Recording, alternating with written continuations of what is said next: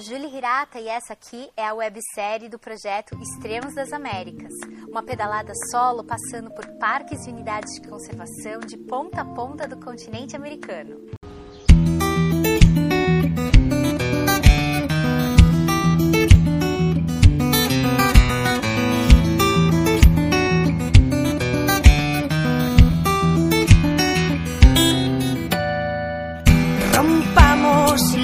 Promesas que hicimos sin hablar, forzadas por la herencia de nacer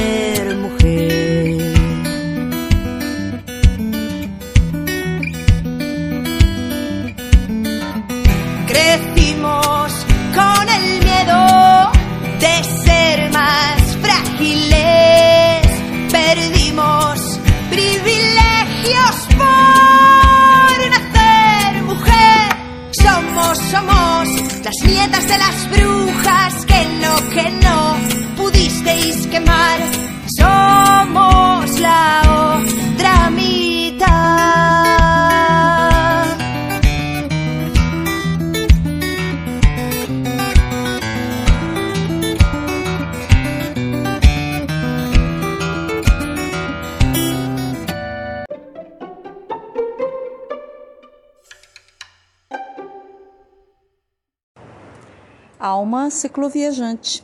No episódio de hoje, nós vamos dar continuidade na conversa com Julie Hirata, Extremos das Américas.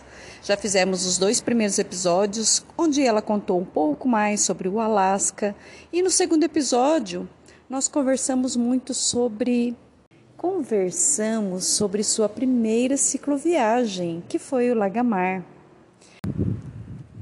Julie, a gente conversou sobre várias coisas em off, nos bastidores, antes da gente começar a gravar. E você falou algumas coisas sobre tempo. Manda aí pra gente. O que, que você pensa a respeito de tempo hoje? na viagem, o conceito de tempo. É, vou te localizar. Você contou uma historinha dos biscoitinhos de nata. Tá lembrado? Não sei, talvez.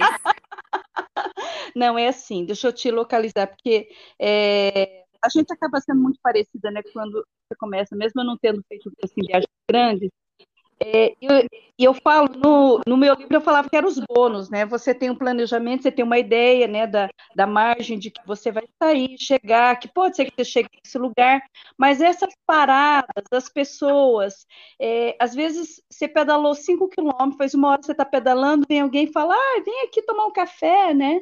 É. E e você tinha algo assim planejado, e aí de repente uma mulher vai e te oferece né, uns biscoitinhos de nata, se não me engano, e você podia até falar, ah, que bom, e pegar o pacotinho e seguir a viagem. Mas aí você ia ter os biscoitinhos, mas não ia ter a conversa. Então, É. fala um pouco dessa, dessa relação de tempo na viagem. O que, que a gente aprende sobre o tempo numa viagem de bicicleta? Suzy, é, é muito. é, eu ouço você falando viagem, viagem, viagem, e é, é porque a gente. Eu não tenho uma outra palavra para usar, mas eu já não tô mais viajando, né? Aham, você falou isso no começo. Eu- é, é vício mesmo, eu falar. né? É, mas é porque não tem outra. É por falta de uma palavra melhor. É, eu tenho muita. Eu me sinto. Eu, eu, eu até fico, me emociono, porque é difícil. ah, é difícil expli- explicar a dimensão da minha gratidão pela vida que eu tenho. Porque eu posso tomar essas decisões de ficar ou de ir é, quando eu quiser. Eu não tenho nenhuma pressão de tempo para nada. Para nada. O, o meu tempo é absolutamente meu. E eu sei o quanto isso é, é único na nossa sociedade de hoje. Né, Quando as pessoas falam assim. E, e, eu sei que parece às vezes que eu sou culpada. Eu não sou culpada. O, meu, o tempo é meu. Eu faço o que eu quiser dele. É, a organização de- do meu tempo é minha e eu. Então, se vocês quando, quando você fala, ah, vamos, vamos marcar, vamos. A hora que você quiser marcar, a gente marca, né? Se eu quero mesmo fazer, eu faço. Né? Eu, dou, eu dou um jeito, porque o, o meu tempo é meu. E essa, essa, essa, essa intencionalidade de viver o meu tempo do meu jeito é, é uma coisa que a, a estrada me deu. Então, às vezes, a gente sente, né? Acho que você sabe muito bem disso, porque você descreve isso bastante no seu livro, em, várias, em vários momentos. Tem às vezes que você sente que você tem que ficar. Você sente que aquela conversa vai para frente. Você sente que aquele olhar, ele não é só de dar a, o biscoitinho, ou não é só oferecendo café. É muito mais é, é uma pessoa oferecendo uma hora do tempo dela para conversar com você, para compartilhar um pouco do universo dela com você. Então, é, o tempo hoje ele eu, tô, eu, tenho muita dificuldade de transitar é, da estrada pro, pro, pro para a cidade, né, para a vida de uma cidade, como eu estou tendo aqui. A gente conversou disso um pouco antes, né? no uhum. off. Ah, é. é que eu tô tendo muita dificuldade de me adaptar, porque aqui os tempos são diferentes. Aí eu, tô interagindo com pessoas que, que têm que tem uma rotina, né? Então elas têm horas para hora para fazer tudo. E eu não tenho. Ah, e é importante saber que dia da semana é. E eu, eu na estrada não sei. Ou que hoje é feriado e amanhã não é e na estrada eu não sei de nada disso. Então, ao mesmo tempo que eu acabo me alienando nesse sentido, né, de uma vida é, mais convencional, é, quando eu volto, é um choque. Quando eu, como, como eu estou fazendo agora, né? Eu voltei para cá, estou trabalhando, tô, tô, eu estou voluntariando num, num, num abrigo, então eu estou fazendo coisas de um, de um cotidiano, com hora para entrar, com hora para sair, e tudo isso é um choque, porque aí eu entro num tempo diferente. Mas ao mesmo tempo que esse tempo parece. Aí a, a tendência que as pessoas têm é falar assim: ah, então o tempo da estrada é mais lento. Na verdade, não. No tempo da estrada, tudo acontece no tempo que, ela, que tem que acontecer. E, e a, eu acho que esse tempo é muito mais rápido do que o tempo da, da cidade. Ele, porque a gente vive muito mais por, por unidade de tempo, eu acho. Aqui tem um montão de coisas que a gente faz no automático e que passa. É difícil falar de tempo, né? É, porque é muito abstrato. Tô falando do quê? Tô falando do quê? De minutos, de horas? Eu não sei exatamente do que eu tô falando. Eu não me lembro exatamente de que história que você está você tá falando do folhinho de nata, mas eu me, me recordo de uns cookies que, que do Canadá, de uma senhorinha que, que veio me entregar uns cookies de um, umas bolachinhas de gengibre. Ela falou: você precisa comer isso porque os ursos não conseguem sentir o cheiro de gengibre, sabia? Ai, que linda! Meu, toma banho de gengibre na próxima. Eu achei muito atencioso da parte dela. Mas ela, e ela falou, mas eu tive que esperar um pouco, porque os, os, os biscoitinhos não estavam prontos ainda. Então, foi o tempo, eu não sei, eu acho que não é desse que você está falando, porque... Não, eu lembro que é um lance de biscoitinho de nata, mas é, é que você, é, você fez o mesmo paralelo, a mesma observação, de que você, no caso, você teve que esperar ele acabar de ser assado, mas o, quando a gente ganha alguma coisa, muitas vezes a gente ganha e já sai, né? Bota lá em cima do bagageiro é. e vai saindo. E, e, quando a gente fala, né, ah, vem tomar um café, uma água, na verdade é a desculpinha, né? Assim, é como é. se fosse um clichê, né? Assim, que a gente até brinca, né? O cicloviajante fala, ah, tem uma aguinha aí, né? Chega com a garrafa PET para encher, aí a pessoa convida e tal, que é um, é uma desculpinha, né, do bom dia para rolar uma conversa, né? É. E a maior preciosidade, você colocou muito bem, não é a história de tomar um café, ganhar um almoço, ou tudo isso, que também é importante para quem está na estrada, é gostoso, mas é esse tempo, né? É justamente onde você falou. Porque esse tempo da pessoa, eu tive essa experiência também na viagem, porque a pessoa parou tudo, ela estava no meio da faxina, me chamou e parou tudo e ficou andando comigo, foi fazendo as coisas. Quer dizer, essa é a maior riqueza. Não importasse se ela não tivesse me dado nada de comida, café, alguma coisa assim, ela parar, né, a vida dela, a gente parar para fazer alguma coisa com alguém, é, a gente está dando o que a gente tem, né? Que é o tempo, na verdade. Né? É. E hoje, hoje mais do que nunca, o tempo é um, é um valor para mim. Eu detesto ter sentir que eu estou perdendo tempo com alguma coisa, mas é, o fato de eu, de eu ser dona do meu próprio tempo, de eu gastar como eu bem entender, é uma sensação de que eu sou muito rica. Eu sou muito. eu tenho muito, muito disso. Então eu uso como, como eu bem entender, sabe? Eu acho que eu acho que é assim que deve ser ser rico de dinheiro também. Quando você gasta com o que você quiser sem se preocupar. É, é assim que eu gasto o meu tempo. Eu gasto meu tempo com tudo que eu quero gastar sem me preocupar. Eu não me, não, não, não me economizo.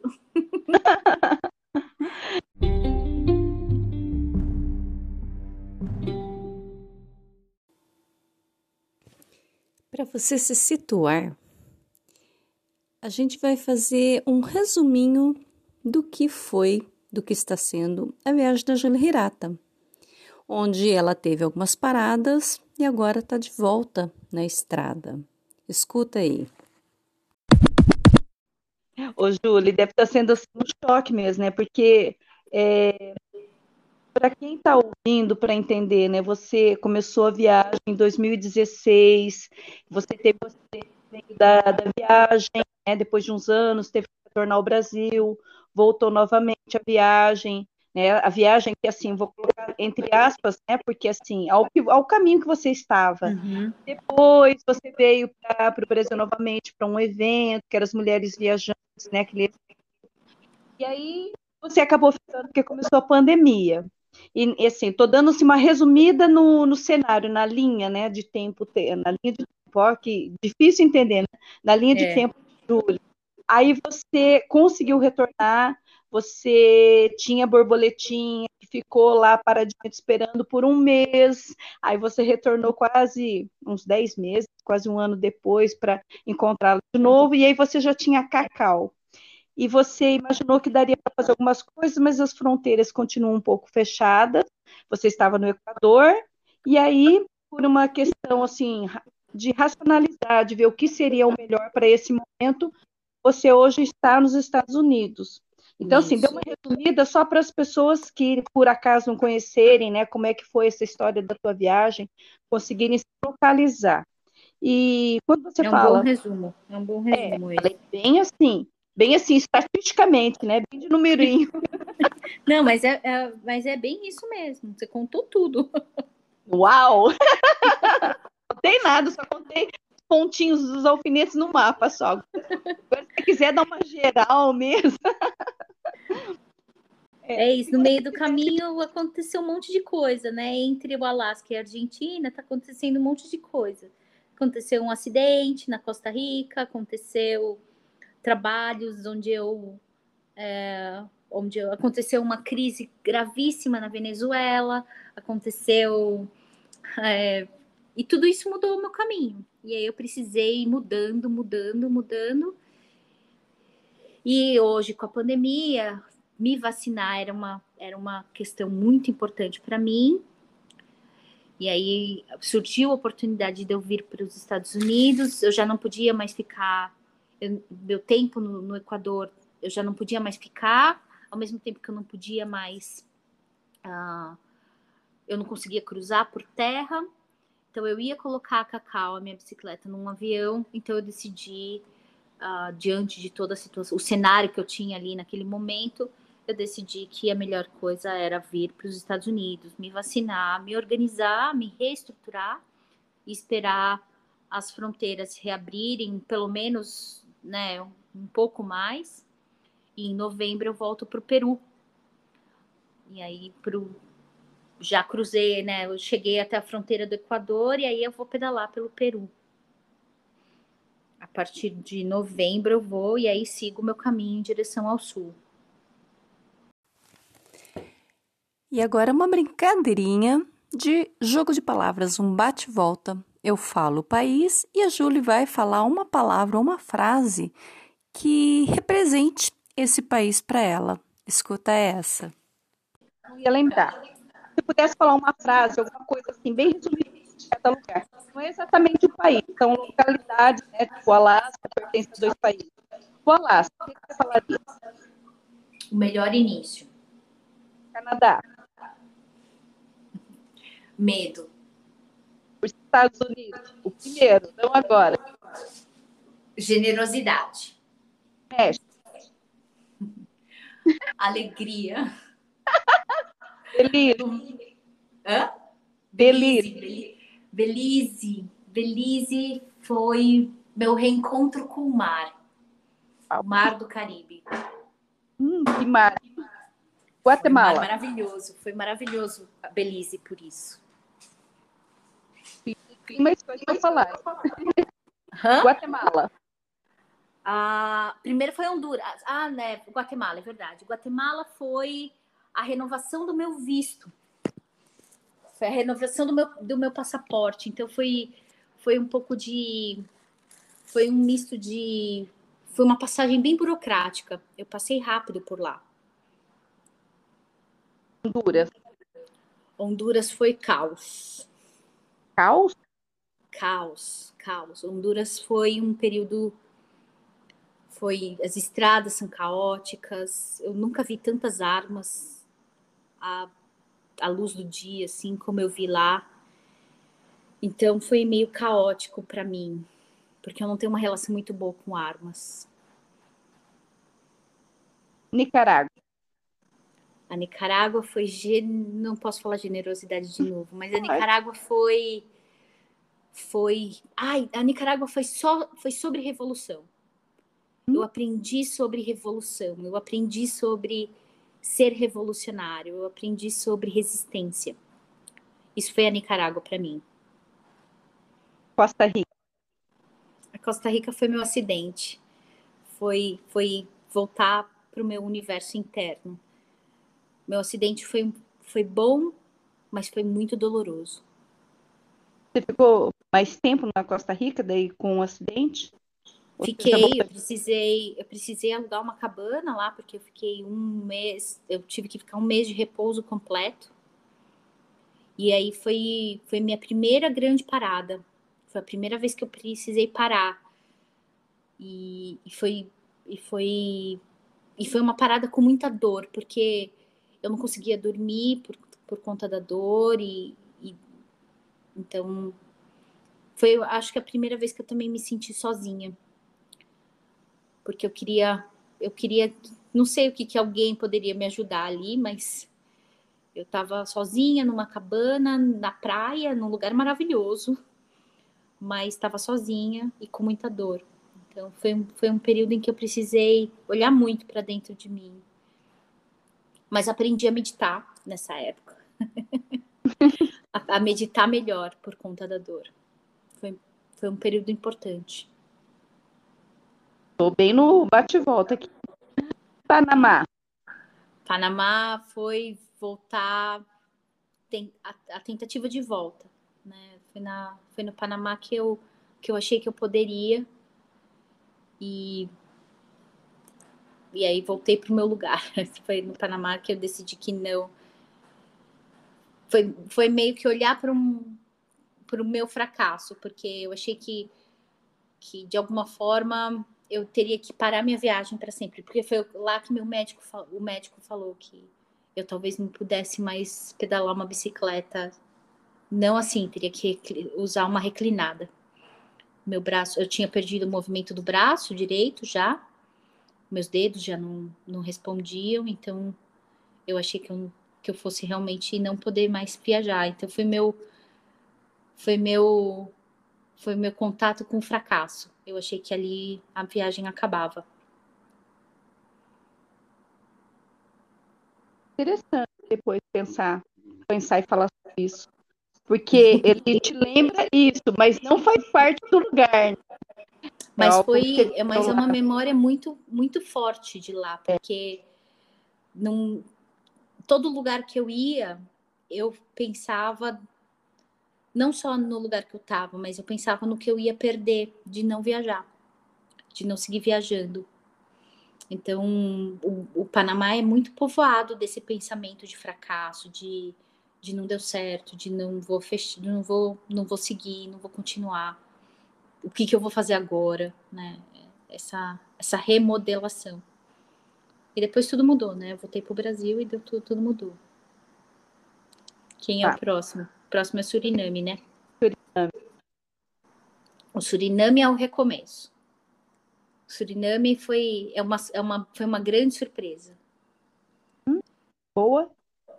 Foi uma ótima surpresa. Foi maravilhosa. Guiana? A Guiana foi uma grande decepção.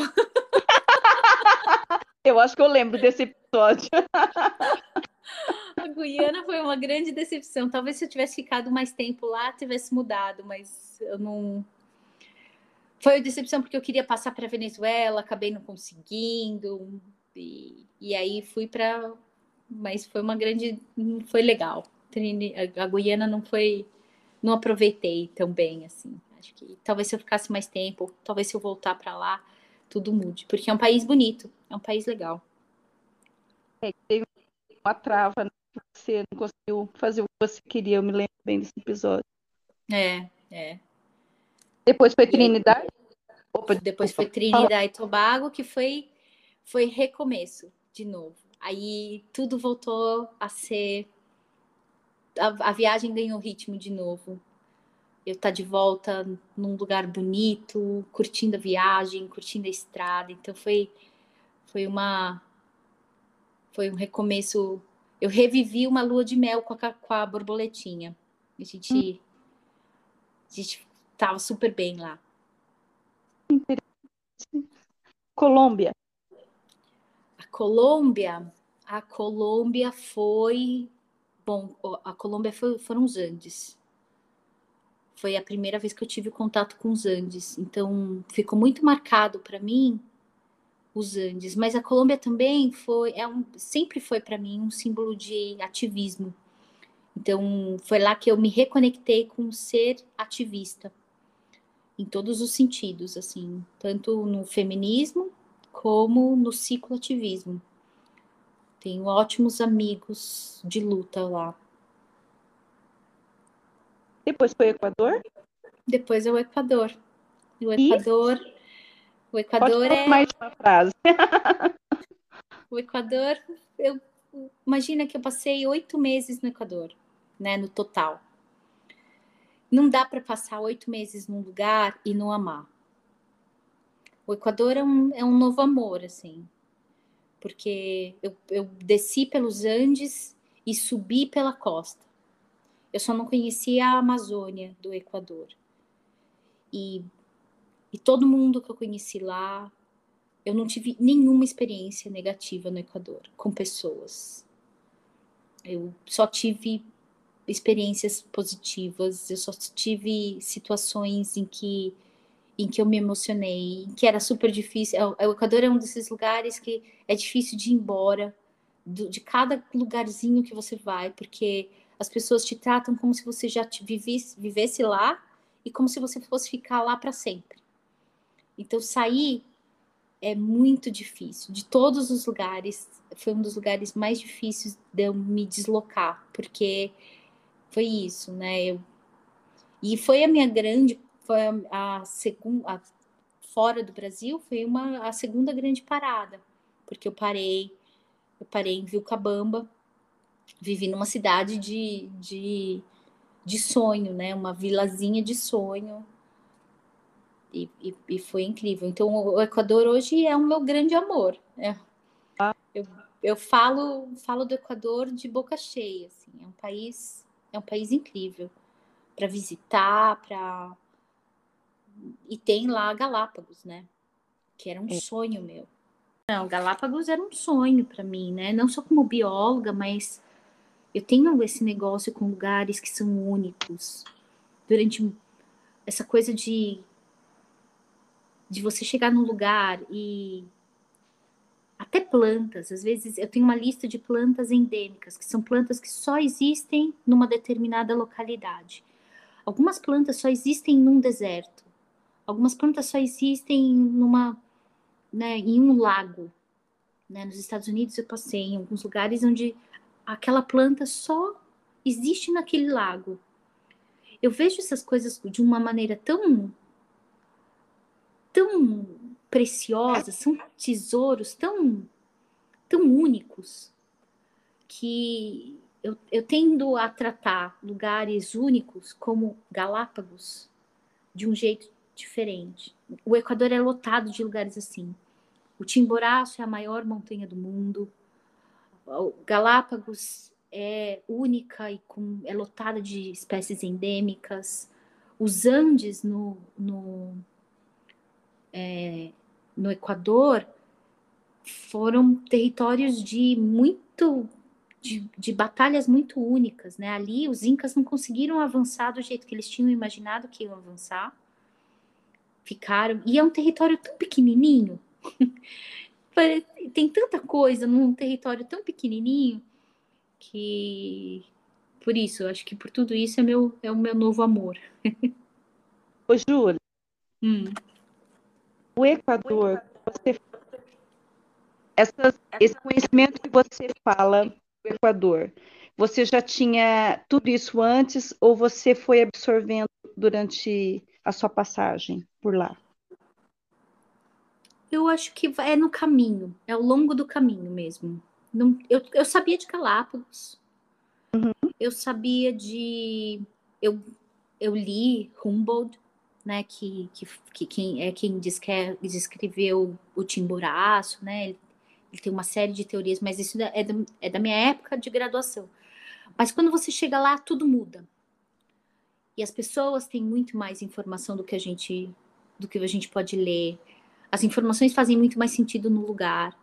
Então eu, eu, eu tendo a dizer que é tudo muito mais de lá. Mas eu gosto de ler sobre os lugares. Então, normalmente quando eu chego, eu vou ao museu, eu vou conversar com as pessoas, porque eu quero, eu quero saber o que, que eu posso ver, o que, que eu quero ver, né? O que, que eu tô vendo. Às vezes, às vezes não tá olho nu, né? Uhum. Às vezes é, uma, é um monte é, e é muito comum isso, principalmente nos sítios arqueológicos. Você está olhando para uma montanha, um morro, mas o que, que eu estou vendo? Né? Aí as pessoas traduzem para você. Nesses ambientes, somos nós que somos os analfabetos, né? Algumas pessoas não sabem, não sabem ler e escrever, mas eles, elas sabem traduzir o mundo de um jeito diferente. Nesses, nesses universos é, é para onde eu vou, é, buscando esses tradutores. Estou até anotando aqui para não esquecer, viu? Porque tem hora, é tão interessante a conversa, vão surgindo frases e, e observações que você faz. Uma é, sobre esse olhar, né, sobre esse conhecimento, que eu já vou falar disso. É, deixa eu só te pedir para você explicar, que eu tenho a impressão que é sobre, sobre isso que eu ouvi. Quando você fala maior montanha do mundo, né, e as pessoas geralmente é, tem o conhecimento da altitude maior no Everest. Você está falando daquela montanha que a diferença do chão até o pico é a maior? Do centro da Terra até o pico, sim. E qual? Então tem uma diferença, porque como o, por exemplo, o Himalaia, ele está numa latitude muito alta, certo? Então a, a espessura do planeta, da crosta terrestre lá é fininha é mais fina, não é fininha, né? É mais fina do que no Equador. A distância do centro da Terra, a gente está bem, tá bem no, no ponto mais distante do centro da Terra. Então, o, a, a maior montanha, o Timboraço, é a maior montanha do planeta quando você mede do centro, do núcleo da Terra até o pico. Ele é quase 400 metros mais alta do que o, o, acho que até mais do que o Everest. Mas a altura oficial dele é quanto? É cinco, lá, acho que lá chega a 5.022, eu não me lembro exatamente. Mas é, é isso, é, é a distância quando medido do centro da Terra. Ou seja, a gente não consegue, não vai escalar o maior, a maior é, altitude do planeta, mas vai escalar. Você, quando chega no topo do Timboraço, você está no ponto mais distante do centro do planeta. O Chimboraço tem 6.263. Então é uma outra. Ela é realmente, ela é realmente a montanha mais mais alta, mas relativamente simples de chegar lá. Qualquer, não é qualquer pessoa, mas com é, pessoas com um preparo é, intermediário conseguem escalar o Timboraço. Tem empresas que fazem isso. Eu não sei se isso você consegue fazer no Everest. O Everest é uma escalada bem técnica, né? Cara, bem técnica, né? Fisicamente, é, tecnicamente, financeiramente. Sim. Não, o Timboraço é mais acessível, tanto físico, tecnicamente, como financeiramente. Com, com 150 dólares, você consegue subir até o até a, a montanha. E num, em, em dois dias só você tá lá. Um dia, né? Um dia você vai e um dia você volta. É, quando você estava falando, né? Você começou a falar do Equador e eu fiz a pergunta dos conhecimentos, você já tinha. Eu lembro também, a gente volta e meia tá falando né, do olhar da gente, porque o caminho rápido, vamos dizer assim, o caminho fácil, é, quando a gente pesquisa, aquela história de dar um Google e o que aparece primeiro, aquilo que é mais acessado. Então, o que chega assim de maneira bem generalizada para todo mundo sobre o que é legal fazer, né, a parte turística da coisa, é, muitas vezes vem um menu né, das, dos principais pontos turísticos, aquela pedra, aquela praia, aquele, aquela montanha, aquele caminho, né, os mais conhecidos, né, os que acabam ficando assim como uns clichês assim dentro do turismo. E eu ouvi você falando também, né? É, dando uma diferenciada no turista, no viajante, que você coloca como viajante. Porque quando você fala desse conhecimento, né, se a gente não fizer essa busca pessoal, sem pegar só assim, folder ou coisas que estão prontas, porque alguém planejou e fez aquilo, é, eu vejo que a gente fica assim, muito limitado a conhecer a realidade mesmo do lugar. Você falou tão bem disso, né? Você chegar, ver o museu, conversar com as pessoas. Você, você quer falar um pouquinho disso, Júlia? É, é, às vezes eu sinto, Suzy, que a gente fala, a gente faz essa distinção de, de eu, eu, eu tento não, mas eu sei que às vezes não é possível, mas acho que é até uma oportunidade de esclarecer isso. Uhum. É, eu sou uma ótima viajante, mas eu sou uma péssima turista. Porque às vezes eu tô numa cidade onde tem aquele ponto turístico super famoso que as pessoas falam como sendo imperdível e eu não conheço. Né? Então, é, eu fui para Roma e não fui para o Coliseu, por exemplo. Então, é esse tipo de turista que eu sou. Eu sou uma péssima turista. Eu sou preguiçosa, eu detesto fila, eu eu, sou, eu não pago às vezes. Né? Eu, eu sou muito seletiva com o que eu pago. Eu prefiro pagar um parque natural a um monumento, às vezes. E não é hierarquia, hier, fazendo uma hierarquia das coisas. Não, não é. É porque eu dou valor diferente para as coisas. Então, enfim, eu sou uma péssima turista. Mas eu entendo as pessoas que têm 15 dias de férias por ano ou um mês de férias por ano e não tem tempo para gastar com erros e acertos. Então, eu entendo as pessoas que vão para visitar. É, eu, tenho, eu tenho amigas e amigos que fazem em um mês três países da Europa, ou viajam, é, fazem você entende? Entendo. Elas vão, vão para. Já sabe para onde vai. Já sabe o que vai ver. E eu, no meu caso, o meu estilo de viagem, como eu disse, eu tenho tempo. Eu não tenho uma casa para voltar. Eu tenho que gerenciar o que eu tenho ali, né? Então, eu posso escolher errar e ir para um lugar que não é legal. Quando essa coisa do conhecer as pessoas e conhecer os lugares de uma maneira mais íntima envolve ver coisas feias, envolve experimentar coisas ruins, envolve entrar em lugares difíceis, de realidades difíceis. Faz parte do viajar, mas não faz parte do turismo. O turismo você só você pode ver só coisas bonitas se você quiser. Eu acho que essa é a diferença. Eu não condeno nem o turista nem o viajante, porque são dois estilos diferentes de viajar. Eu conheço pessoas que viajam para não sair de casa, né? Tem pessoas que viajam para ter o conforto que elas têm em casa, para viver coisas familiares. Tem gente que não gosta de coisas novas, né? Eu conheço pessoas que só viajam para resorts, né? Que são lugares construídos para você é, o, é, aquele slogan, né? O famoso slogan: sua casa fora de casa. Uhum. Eu não entendo por que, que você vai viajar para fora de casa se você quer ficar em casa. Mas para elas faz sentido, então tudo bem. Mas eu não. Eu, eu gosto de ver e sentir, porque as coisas do, uh, independente delas serem de uma beleza fácil ou de uma beleza difícil. Porque é assim que as pessoas veem. Eu estou interessada no universo das pessoas. Eu não estou muito interessada nos universos construídos.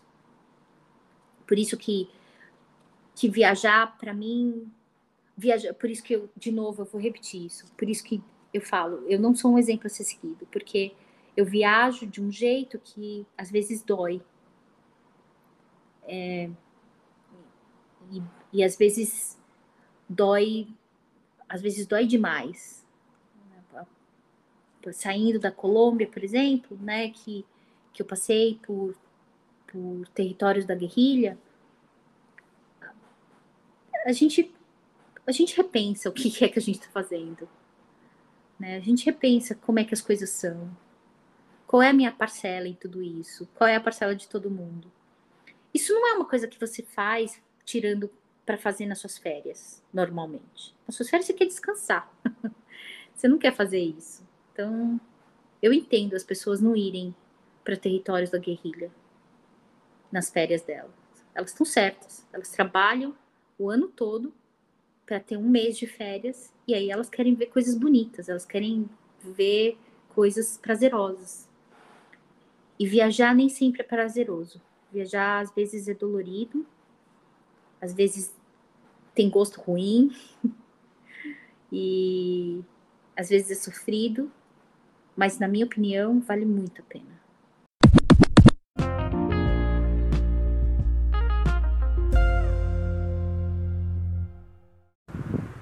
E aí, gostou?